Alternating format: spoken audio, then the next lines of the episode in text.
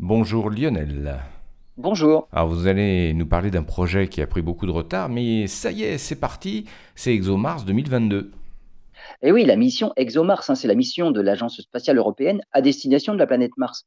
Cette mission devait partir déjà lors de la précédente opposition de la planète Mars, et même celle d'avant, avec les missions américaines, euh, chinoises et même avec les Émirats arabes. Mais à l'époque, les Européens avaient des problèmes de parachute qui, dans les tests, ne se déployaient pas correctement. Les derniers tests sont concluants. Enfin, pour ralentir le module qui contient à la fois une plateforme et un rover, il faut deux parachutes. Le premier parachute de 15 mètres de diamètre et un second de 35 mètres de diamètre, le plus grand jamais utilisé sur Mars.